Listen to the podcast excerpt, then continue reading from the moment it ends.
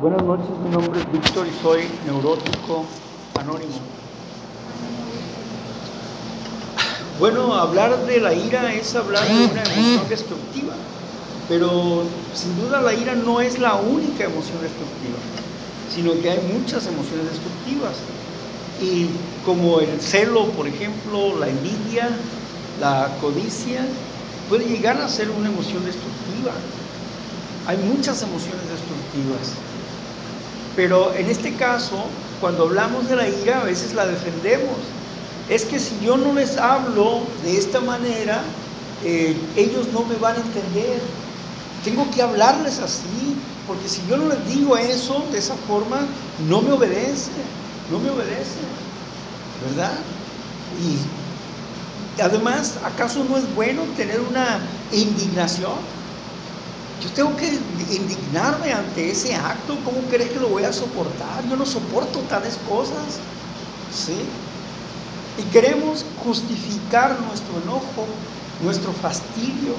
Queremos justificarlo. Pero la realidad es que no hay ninguna justificación. No hay ninguna razón. Una razón para que nosotros manejemos, eh, manejemos esta manera de ser descontrolada. Porque la ira es un veneno, es un veneno para nosotros, provoca un ácido interior que nos destruye internamente. La ira no es buena.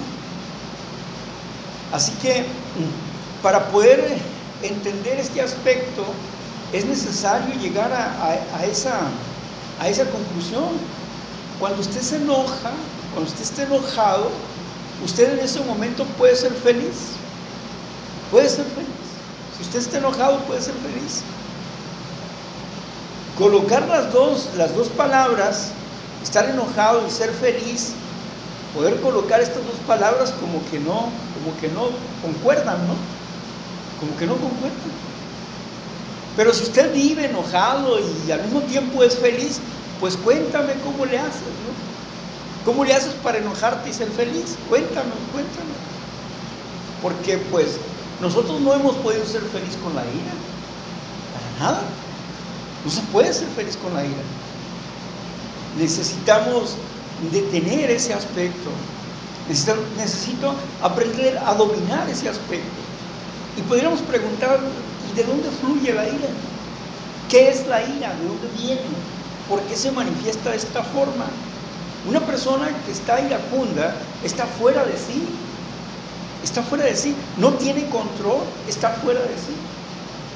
Y al ser iracunda puede llegar a matar, puede llegar a ese punto, al homicidio.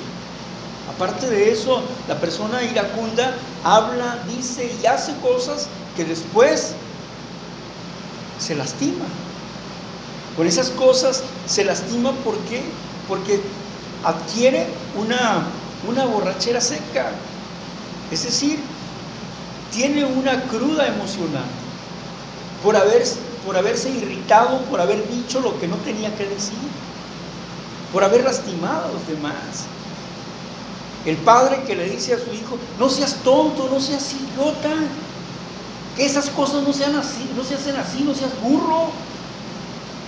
Cuando una persona está así, enojado y hablándole a su hijo de esa manera, está matando la personalidad de su niño y está complicando de la vida futura al niño. Ahora, por otra parte, cuando una persona se comporta de pronto de que, ay, mi niño, qué bonito, y en ese momento está de buen humor.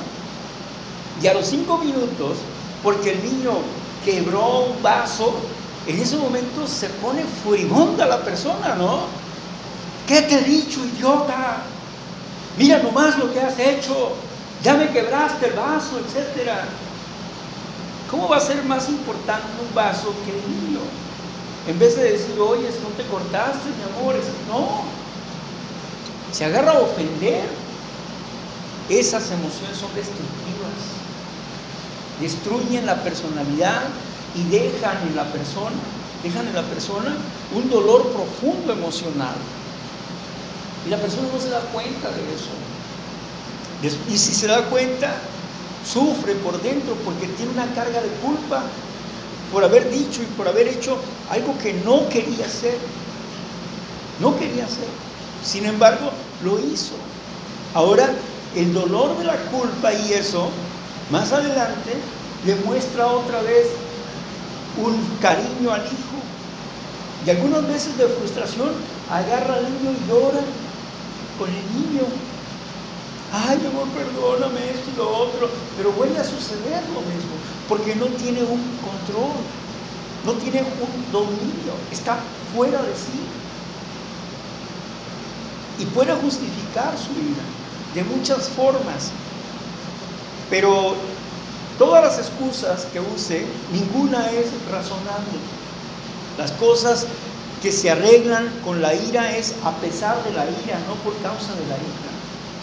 Ese niño que, que una vez que lo abrazas, que lo dices que lo quiere mucho y otra vez lo empujas, lo avientas, dime con qué criterios va a crecer, qué tipo de emociones va a tener en el futuro, cómo va a discernir cuál es el verdadero amor, cómo va a actuar. Como no va a saber cómo actuar, va a ser un niño retraído, callado, como si fuera un autista. Difícilmente va a aprender a tomar decisiones, porque se le está señalando, se le está hablando de esa forma. Ya le está formando un carácter de indeciso a ese pequeño. Así que en, en este asunto de la ira es peligrosa, tremendamente peligrosa, destructiva, venenosa. Y debemos entender que de dónde proviene, cuál es la raíz. Todas las cosas provienen del instinto natural. Y el instinto natural, el ego, para nosotros en el estudio el ego es el amor propio y egoísmo es la concentración en sí mismo. Entonces, si el ego, el amor propio, es virtuoso, es decir, el amor propio da, respeta. Pero cuando se sale de su cauce, entonces el amor propio falta el respeto y quita, arrebata, destruye. Porque se sale de cauce. Nosotros hablamos de temperamentos. Y las personas pueden decir, no, es que existen cuatro tipos de temperamentos y te pueden explicar los temperamentos. Pero a mí, aunque me expliquen los temperamentos, no me va a dar control eso. Lo que me va a dar control es entender que yo tengo un temperamento. No importa los tipos de temperamento que yo tenga. Eso se lo dejo a los, analistas, a los analistas de la psicología o de la psiquiatría. Pero a mí lo que me funciona es entender que yo tengo un temperamento. Que en mí hay una energía, hay una fuerza, hay un poder y que esta energía, si yo no la controlo, me lleva a un grado de la ira que destruyo a las personas que amo y me destruyo a mí mismo por la práctica de la ira. Ahora, ¿el temperamento qué es el temperamento? El ejemplo, el ejemplo que siempre pongo es el del termómetro de mercurio. Si el termómetro de mercurio, de mercurio está roto de la parte última, y usted calienta el mercurio abajo, es seguro que esto se derrama. ¿Y qué es? Entonces, ¿qué es? La temperatura son las emociones, las emociones. Y el temperamento es el mercurio. El carácter es el vidrio que cubre al mercurio. Pero si está roto, el vidrio que cubre al mercurio, al mercurio se calienta y ¿qué sucede? Se sale de cauce. Se sale de cauce. ¿Por qué? Porque tiene un mal carácter. Un mal carácter. Entonces, ¿qué significa esto? Que toda aquella persona que practica la ira es una persona que tiene un mal carácter. Es un mal carácter, que no tiene dominio propio. Que es un mal carácter que tiene. Así es que, ahora bien, pero ¿y el temperamento? Pues no puede dominar el temperamento. No puede dominar esa temperatura, esa energía, no puede ubicarla, porque le falta carácter. ¿Y el carácter qué es? ¿Cómo, cómo podemos obtener carácter? El carácter es la moral. La moral, los principios morales es lo que establece el carácter. Los principios morales nos van dando una estabilidad en el carácter. El libro azul de doble A nos dice claramente, creemos que hemos escrito un libro moral y espiritual. Entonces dos cosas, es moral y es espiritual. Y si es espiritual, significa que es una energía, una energía. Y moral, que es el arte de amar. Moral es el arte de amar. Entonces, ¿qué quiere decir Quiere decir que la moral es el arte de amar, que yo tengo que aprender a amar. Tengo que aprender a desarrollar un buen carácter. Tengo que aprender a dominar ese aspecto en mi vida. Yo recuerdo siempre a una persona que un día me dijo que tenía problemas en su casa porque sus niños eran llegaban y todo lo aventaban, etcétera, y que ella estaba cansada de gritarles dónde acomodaran sus cosas. Pero los niños siempre llegaban a hacer lo mismo, además llegaban con sus zapatos sucios y le ensuciaban la casa, etcétera. Y, y eso no le gustaba a ella porque había estado trabajando todo el día para mantener limpia la casa y que llegaran los chamaquitos, los niños, ¿verdad? y, echaran tierra ahí y luego que se subieran con sus zapatos al sofá, que dejaran sus útiles escolares por donde quieran, pues eso no me agrada y necesito estarles diciendo y les tengo que gritar para que hagan las cosas mientras estoy cocinando, etcétera, etcétera. Bueno, parece una historia clásica de cualquier madre, ¿no? Entonces, dice, pero ya no sé qué hacer, ¿qué hago? ¿Qué hago? Decía ella. Bueno, es que tienes que dejar de gritar. En primer lugar, deja de gritar. Porque el grito ya no te sirve. Si te funcionó una vez, yo no sé cuándo te haya funcionado, que los asustabas, pero ahora ya no te funciona. Porque primeramente son gritos, gritos, gritos, gritos, gritos, gritos. Y hasta que te acercas con la chancla o con el cinto, entonces reaccionan los chamacos, porque ya te tienen medida. Eh, si son bien astutos, ya te tienen medida. ¿Sí? Cuando ya vienes ahí furibunda, entonces sí.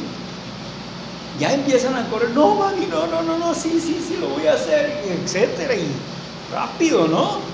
¿Por qué? Porque no has tenido autoridad en tu manera de hablar. Siempre le prometes que le vas a pegar, pero le estás prometiendo cuatro, cinco, diez veces y nunca aplicas la disciplina inmediatamente. A los niños hay que aplicarle la disciplina inmediatamente para que ellos empiecen a entender que somos personas de una sola palabra, que no andamos con rodeos. Y cuando sepan que no andamos con rodeos, que sí aplicamos la disciplina, entonces ellos van a aceptarlo a la primera. Van a aprender que la primera palabra es la que tiene valor que no es hasta, hasta la décima palabra, sino que la, la primera palabra es la que tiene valor. Pero tampoco le vamos a golpear irrazonablemente. Tenemos que primero tratar de hacer un convenio y luego, y si no razona con un convenio, pues entonces vamos a tener que quitarle algunas cosas que al niño le gusten. Y si eso no, pues bueno, y si se complican las cosas, pues seguiremos llegando un poquito más, un poquito más. Pero la educación es así, pues. No es de, de gritos y golpes. Es de aprender a tener una comunicación con ellos para que vayan comprendiendo esto. Si tú les cambias el tono de tu voz, si cuando tus niños llegan a tu casa, tú dices que tu casa está limpia, que estuviste trabajando, yo te pregunto una cosa, Tú limpiaste. ¿Y para qué limpiaste? ¿Para qué limpiaste? ¿Acaso no quieres que tu familia esté en un lugar limpio, tranquilo, sano? No, pues sí. Entonces, ¿acaso no lo hiciste por tus hijos? No, pues sí. Entonces, ¿qué es más importante? Esa limpieza que tú hiciste, que tarde o temprano se va a ensuciar, ¿sí? O los niños. ¿Qué es más importante? ¿Tu limpieza o los niños? No, pues los, los niños. Entonces, tienes que ser objetiva. Si los niños son tu, tu prioridad, tienes que ir con los niños y decirle, ¡eh, alto, alto, espérenme tantito, espérenme tantito! A ver, niños, déjenme sus zapatitos aquí, por favor. ¿Sí? ¿Ok? A ver, sus zapatos, también, usted también. Ahora se pasen. ¿Sí? Órale. Y si usted los detiene y deja sus zapatitos ahí, etcétera, y los niños se vayan a correr y vayan a brincar lo que usted quiera. Pero luego, ¿qué vas a hacer? Que los útiles. Ah, bueno, con los útiles, ¿qué vas a hacer? Deja un poquito tu comida, ¿qué vas a hacer con ellos? Pues vas a cambiar la táctica, ya no vas a gritar. Niños, tengo un postre para ustedes, pero necesito que me ayuden algo. Mire, venga. Y agarro su mochila. Dice, quiero que coloquen la mochila acá. Venga conmigo. Agarren sus cositas. Y los llevas al lugar donde quieras que estén las cosas. Y ahí los pones. Pero tú no quieres participar con ellos. Tú quieres que, que sean como robots. Tú no quieres enseñarles con el ejemplo dónde se tienen que hacer las cosas, ni quieres darles un incentivo. Tienes que darles una recompensa por eso. Y llegado el momento, ellos van a convertir eso en un hábito y ya no van a necesitar una recompensa, porque solo lo van a hacer, porque habrán aprendido. Pero si solamente a gritos estás trabajando, pues lo siento. El trabajo de la educación no es cosa sencilla, pero uno tienes que trabajar con los hijos de esa manera. ¿Sí? Tienes que buscar tácticas de paz, formas de paz. Es lo que tienes que buscar. Si quieres mantener tu hogar limpio, tienes que enseñarles a ellos a servir. ¿Sí? Pero con orden, con amor, con cariño. ¿Sí? Y también a ordenar sus cosas. Tienes que ayudarles. Tienes que ir tú con ellos. Sí, habrá alguno que se ponga difícil. Pues habrá una manera de hacerlo funcionar también. Bueno, el asunto es que la ira no resuelve las cosas. La ira complica las situaciones. Uno tiene que eh, aprender, tiene que entender que mi manera de ser iracunda no resuelve las cosas. Nunca ha resuelto las cosas, para nada, ha resuelto las cosas.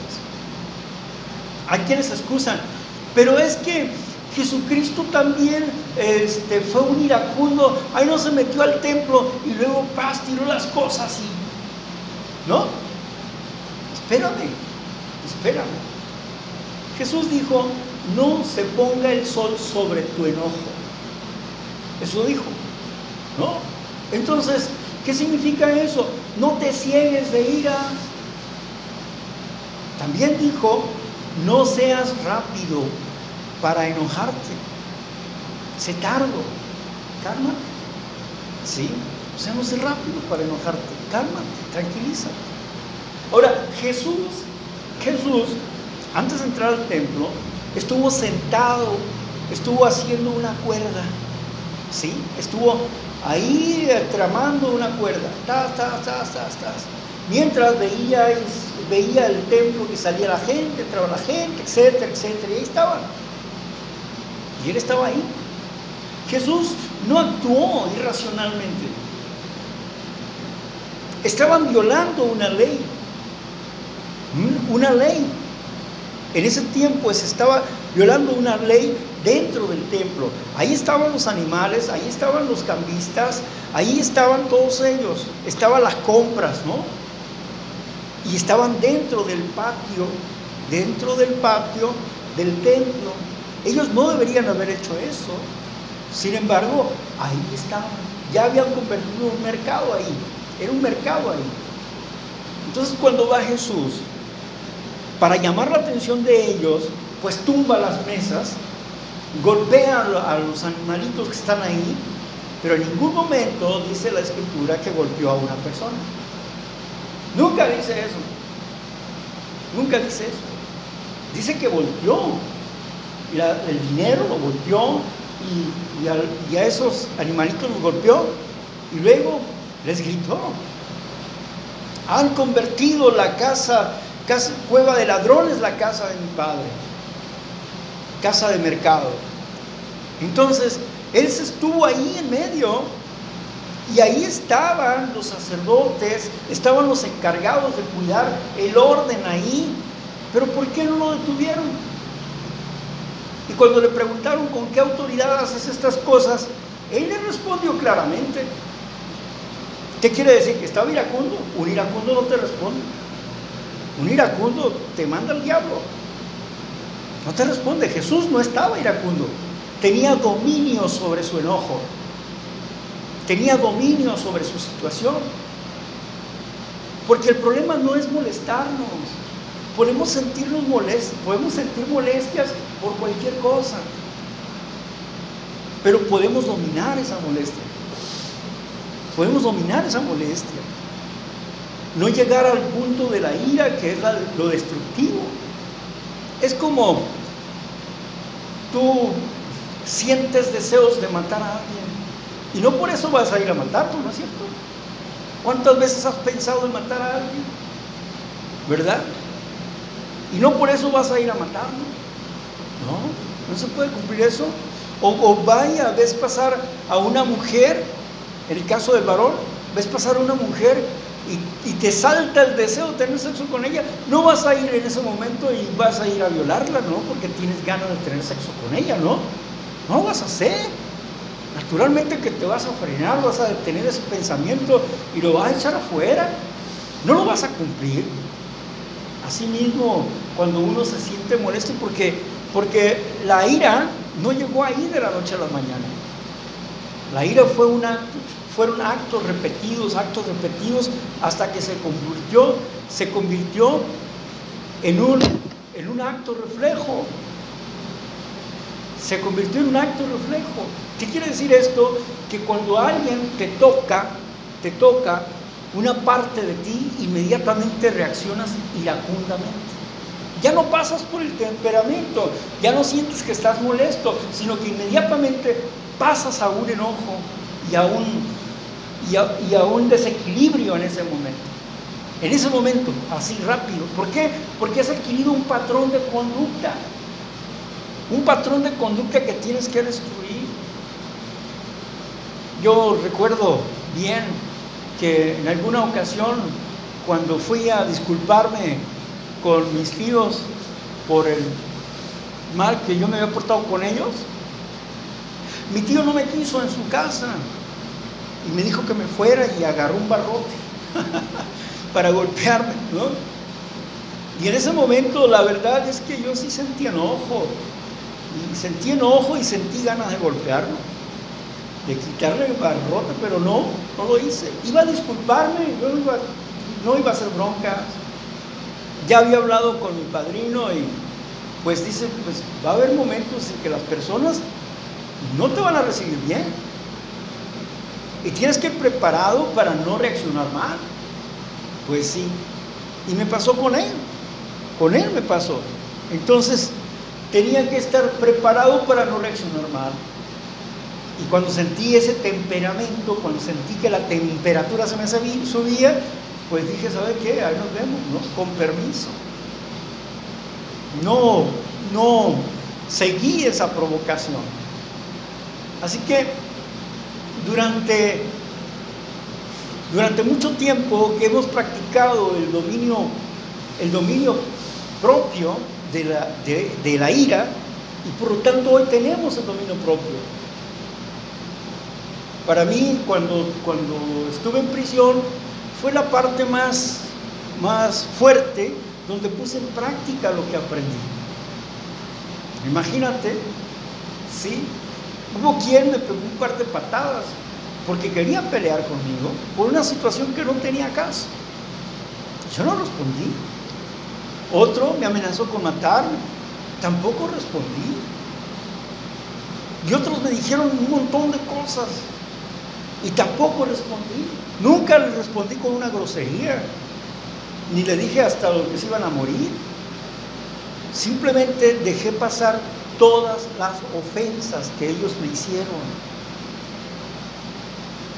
Trabajar en el grupo y trabajar en, en la religión dentro de, del penal, ¿verdad? Fue importante para mí. Fue básico y fue importante para mí.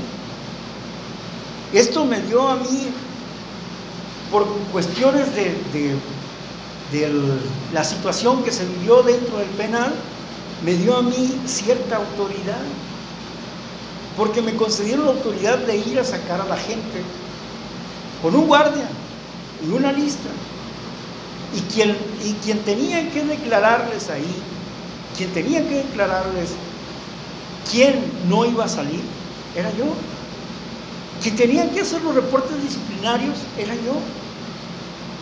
Así que no era muy bien visto cuando yo tenía que decirle, usted se queda. No, Víctor, pero es que ayer yo, no, no, usted se queda. Usted tiene tres días que no va a salir. Por lo menos no aquí, al grupo, no va a ir usted. Porque usted no obedeció las reglas. Usted no va. Y no, pero Víctor, ¿cómo? Ah, lo siento, ¿no? Y el guardia dice, no, si él dice que no es no, ya está, vamos. Entonces, la gente ahí, pues no creas que te decía, ay, gracias porque me dejaste adentro en la celda, ¿no? ¿Sí? Te dicen hasta que te vas a morir, ¿verdad? Entonces, trabajar con ellos es difícil, pero más difícil trabajar con uno mismo. Trabajar los temores, trabajar este, que te griten todo eso y tú seguir como si nada, ¿no? Pero si eres un preso igual que ellos, ahí no puedes decir, ay, me, van a defender los guardias. No, si los guardias se van, ¿sí? ¿Quién te va a defender? ¿No? Pero también la comunidad sabía, de alguna forma, ellos sabían que yo no entraba en esas cosas. Me tenían respeto dentro de la Podrían, decir lo que quieran, pero me tenían respeto. Así es que eh, también las cosas que empezaron a pasar ahí, el predicar, el predicarles, el predicarle a unas, a los, a los que vendían drogas ahí, etcétera, todo eso, todo eso a mí me estaba dando un, un apoyo moral, una estructura moral porque no tenía temor a lo que pudieran pensar los guardias o que pensara lo que pensara, quien lo pensara, como lo pensaran. Yo tenía que hacer mi labor, tenía que hacer mi labor, tenía que hacer mi papel. Y obviamente, obviamente, difícil es crearse un carácter así. Y la cárcel para mí fue importante en ese sentido, ¿no? Ahora, por eso os digo, yo no, yo no sufro una depresión, yo no sufro de soledad, no sufro de tristeza, así que me lleve a una depresión, ¿no? Y naturalmente que hay momentos, que hay momentos de tristeza, de nostalgia, pero tampoco me dejo llevar en ese asunto. Freno, inmediatamente freno, freno mi imaginación, freno mis memorias, con el pasado yo no tengo nada, yo no le debo nada al pasado. Nada le debo al pasado, estoy libre del pasado. Así es que no hay una culpa que me acuse del pasado. Todos los días estoy limpiando mi vida a través de un análisis de mi personalidad. Cuando estoy analizando, estoy limpiando mi vida y confieso mi situación a Dios como yo lo entiendo. Todos los días estoy en esa práctica todos los días le estoy dando mantenimiento a mi vida espiritual. Este programa funciona. Este programa sirve. Este programa te puede hacer sentir bien y ayudar a que otros también se sientan bien. Pero recordar esto, que la ira no es buena en ningún término. En ningún término es buena la ira. Decía un compañero, no, un día yo, yo era una persona, una persona iracundo, dice, y de pronto iba en el carrito y uno me pitó ahí con un camión, y me enojé mucho y me bajé del carro. Y le dije, hey, tú, esto y lo otro. Bueno, cuando bajé del carro, esto y lo otro, y aquel hombre que abrió la puerta, no la de chofer, la de este lado, abrió la puerta y me apuntó con una pistola. ¿Y sabe que una cosa? Que en cuanto vi la pistola cambió mi situación, ¿no? Se te quitó la ira, ¿no? bueno, ¿verdad? Entonces tuvo que ir a su carrito y darle por adelante, ¿no? O sea, la situación es que la ira puede traernos consecuencias graves, graves consecuencias, ¿verdad? Allá este, eh, estaba allá por Soriana, hace tiempo iba caminando y estaba uno de la moto ahí. Y le dijo, ¿qué me ves? Y rebasó al, del carro y le dijo, ¿qué, qué tú? ¿Qué, qué me ves? Que no sé qué. El carro no dijo nada. ¿sí? Y siguió el de la moto. Ah, no, pues el del carro fue y zoom, le pasó por un lado, lo tumbó. Y él se siguió el del carro. ¿Verdad? Eso, es lo que produce la ira. Ese tipo de cosas es lo que produce la ira, pues. Las venganzas. ¿Verdad? Porque si el de la moto no le dice nada al del carro, el del carro no hubiera reaccionado de esa manera. Pero él también traía problemas con su temperamento.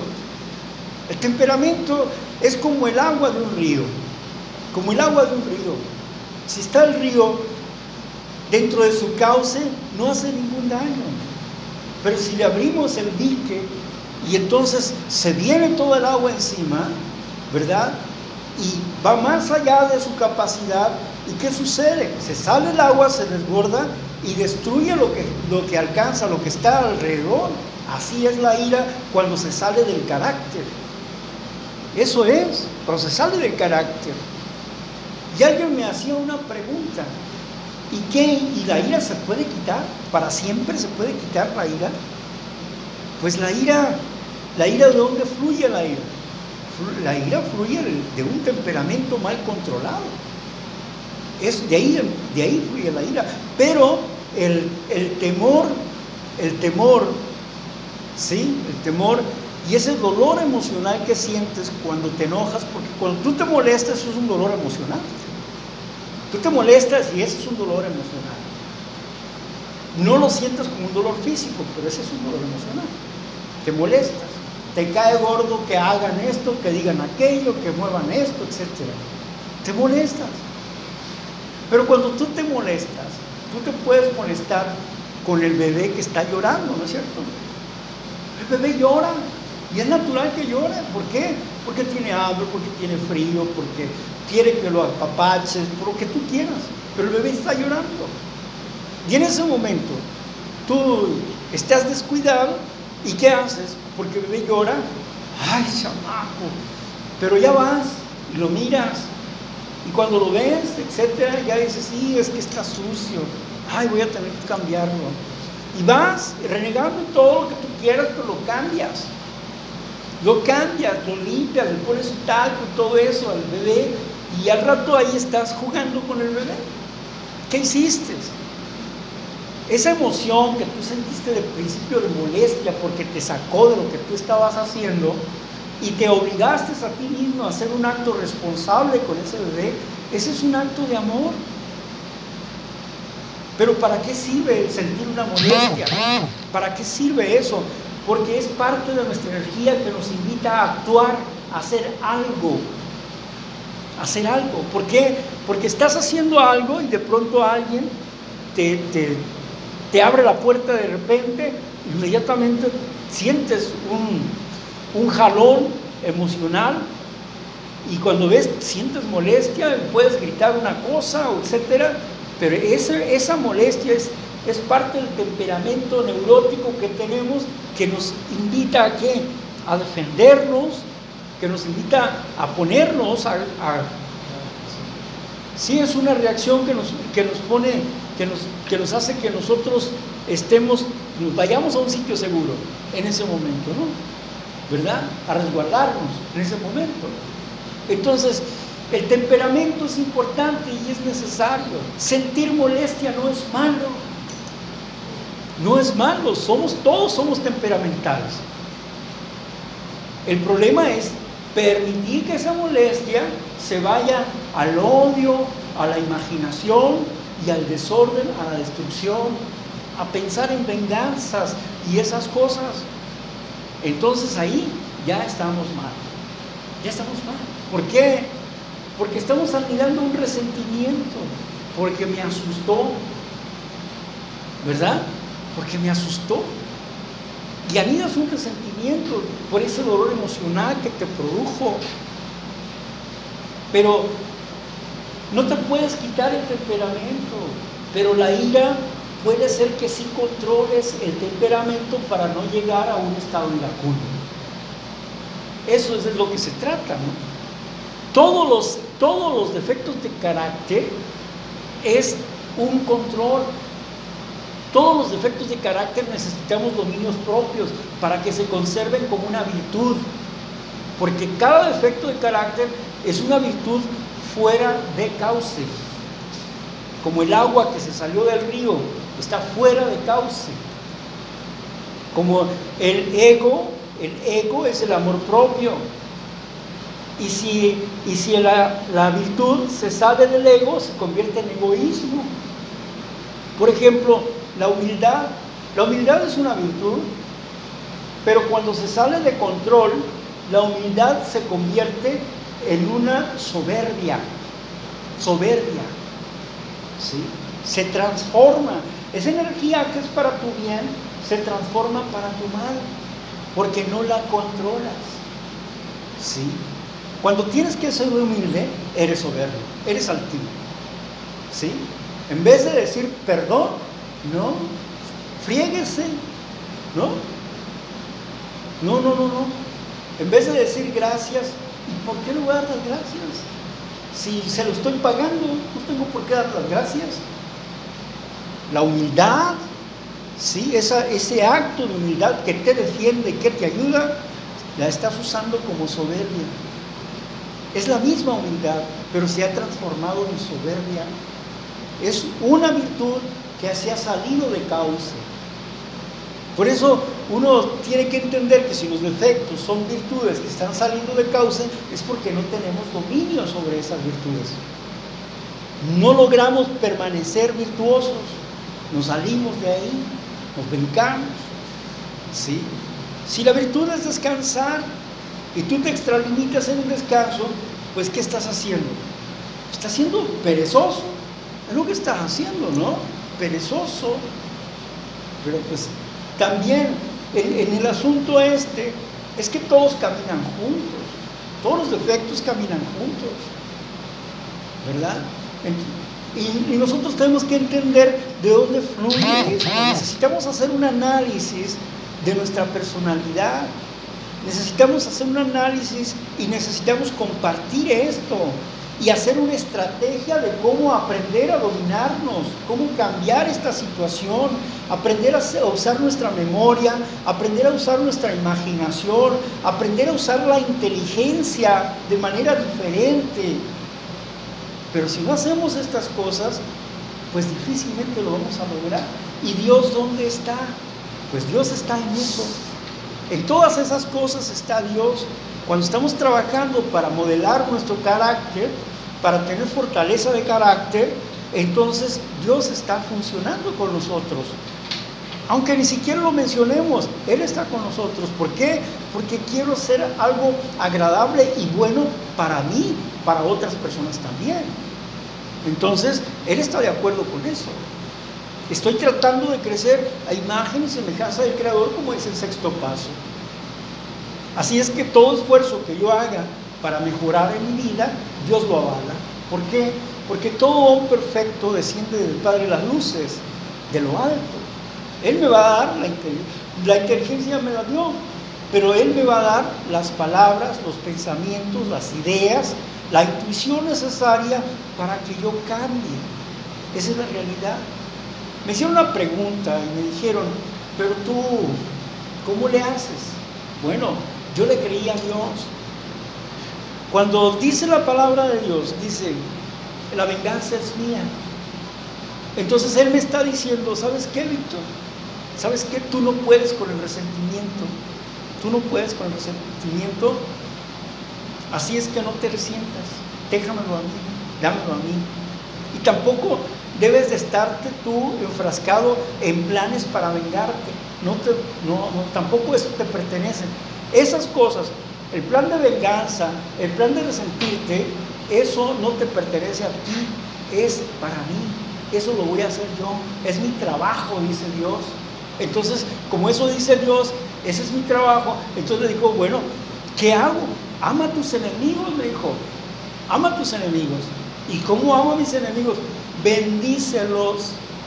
Bendícelos. O sea, piensa bien de ellos. Pero si estoy molesto, ¿cómo voy a pensar bien de ellos? Pues esfuérzate por pensar bien de ellos. ¿Sí? Porque me tienes que entregar a mí la ira y la venganza. Porque esas son mías. Tienes que aprender a bendecir cuando estás molesto. ¿Sí? Y aparte de eso, que tienes que aprender a bendecir, tienes que aprender a dar. Si las personas necesitan ayuda y tú estás molesto, ¿qué porque te robaron? ¿Qué porque te dijeron? Eso no importa. Tú ayúdales. Lo que hayan hecho, lo que hayan hecho en el pasado, olvídalo. No los tomes en cuenta. Ayúdales. Ayúdales. Hazles un bien. ¿Sí? Hazles un bien. Si tu enemigo tiene hambre, dale de comer. Si tiene sed, dale de beber. Si, una persona te dice, oyes, ayúdame a cargar esto una milla, pues llévasela dos. Entonces, ¿qué me está diciendo Dios? Me está diciendo, sé esforzado por hacer el bien. Ve en contra de esos deseos que tú tienes. ¿Qué dice la Escritura? Dice, detén tu cuerpo y cambia tu mente. Ándale, pues eso dice la Escritura. Pues eso tengo que obedecer. Pues. Tengo que aprender a obedecer, poner esos pensamientos en mí y a obedecer de esa manera. Entonces ya aprendí. Aprendí que ni la venganza es mía, ni el resentimiento es mío, el veneno para mí, eso yo no lo puedo hacer, no lo puedo cargar en mí. Dios no quiere que cargue eso, porque Dios quiere que yo esté feliz, que yo esté bien, tranquilo. ¿Sí? Pierda lo que pierda. Él siempre tiene la solución, aún para la muerte tiene la solución. Así es que pierda lo que pierda, pierda la vida de quien sea, ¿sí? No importa. Dios tiene la solución. Y tengo que aprender a contentarme con la realidad de la existencia porque no puedo vivir otra cosa. No puedo vivir otra cosa. Un accidente, cualquier cosa, pues son naturales, son parte de la vida. Nacer y morir es parte de la existencia. Enfermarse es parte de la existencia.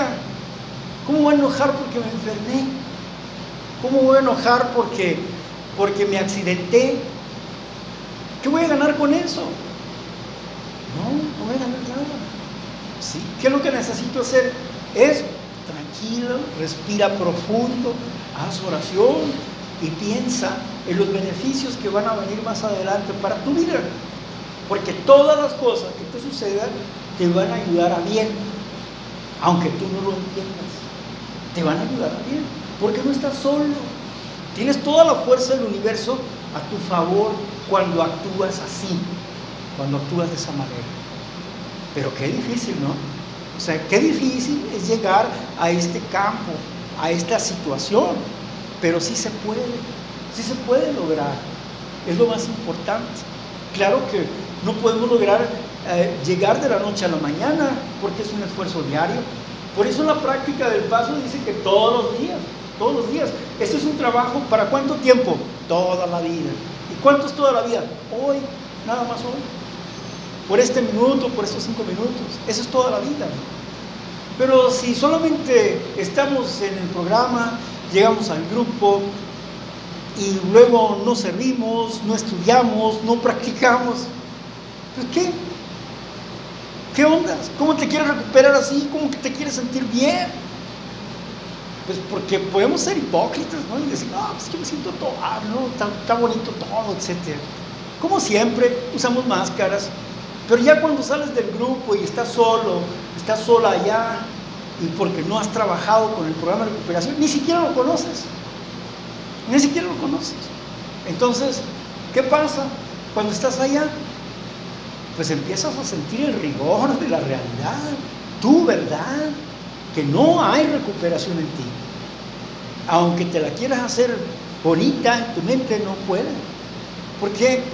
Porque es un fogón, como en un fogón, si no le metes leña, si no prendes, si no le metes leña, pues no va a haber, no va a calentar el asunto ahí. Lo mismo, si no le metemos energía vital, espíritu de vida, palabra de vida, que nos hagan cambiar nuestros pensamientos, sentimientos, emociones, pues no va a cambiar nada. Vamos a seguir siendo los mismos, los mismos, con una diferencia, cambiamos de máscara. ¿Sí? Aprendemos a enmascararnos con el programa. ¿Sí? Ay, qué bonito programa, sí, yo me siento muy bien aquí, etcétera.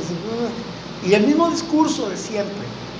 Pero tú sabes, tú sabes bien cuando una persona estudia y avanza. ¿Por qué? Porque no siempre habla lo mismo. Y dice, no, pues es que, es que tienes que hablar de ti, tu historial. Eso déjalo para tu padrino, para tu madrina, cuando venga el nuevo. Entonces habla del historial, habla de cómo prosperas emocionalmente. Y el tema que hoy estamos viendo, que la ira, la ira es una emoción destructiva, el tema que hoy estamos viendo significa que si yo tengo ese síntoma de la enfermedad mental emocional, tengo que dejarla. Hoy eh, compartía una persona por ahí y decía pues sobre, sobre un problema de ingobernabilidad, eran tres letras que no me acuerdo cómo se llama, este, pero era desorden de comportamiento. ¿sí?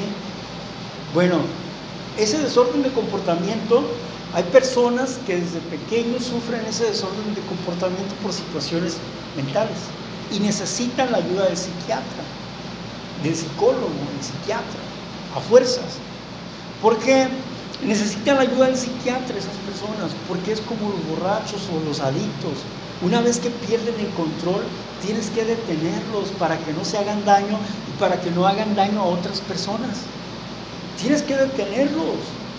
Asimismo, la persona que tiene un, un, cambio de conducta así, un comportamiento desordenado, de esa manera que rápidamente se enojan y esas personas pueden llegar a matar en un momento. ¿sí?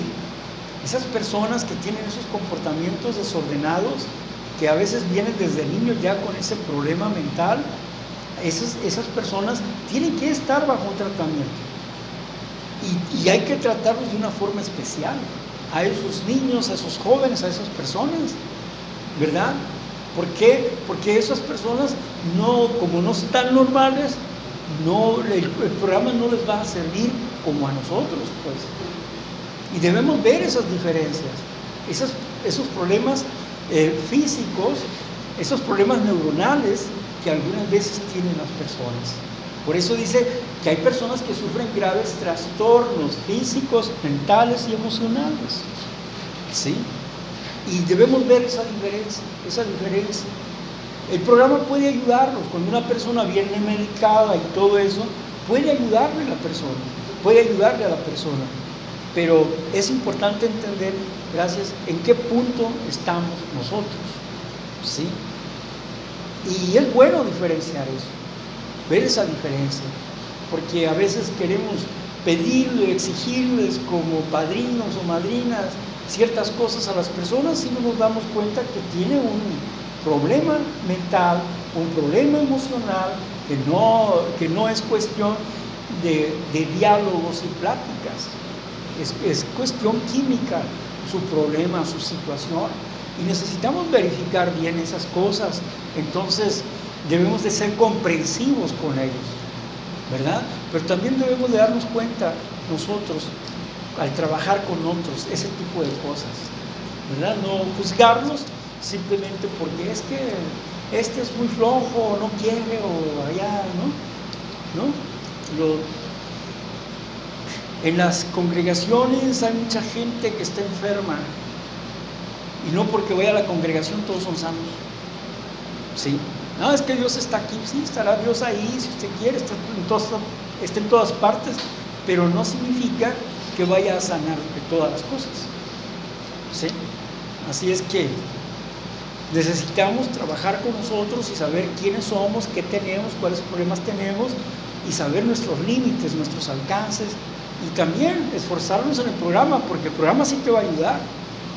Sí te puede ayudar. Si tú tienes tu medicamento y te acompañas del programa, si tú estudias el programa, te va a ayudar. Sí te va a ayudar a mejorar tu vida, como no, a estar mejor, porque así, así te medicas, te controlas cierta parte de ti, pero si tú estudias el programa, te va a ayudar para que te controles mejor. O sea, entre los dos, entre el medicamento y el programa, hacen una buena mancuerna y puede mejorar tu salud mental, emocional, indudablemente. Bueno, en fin, muchas gracias, tengan una buena noche.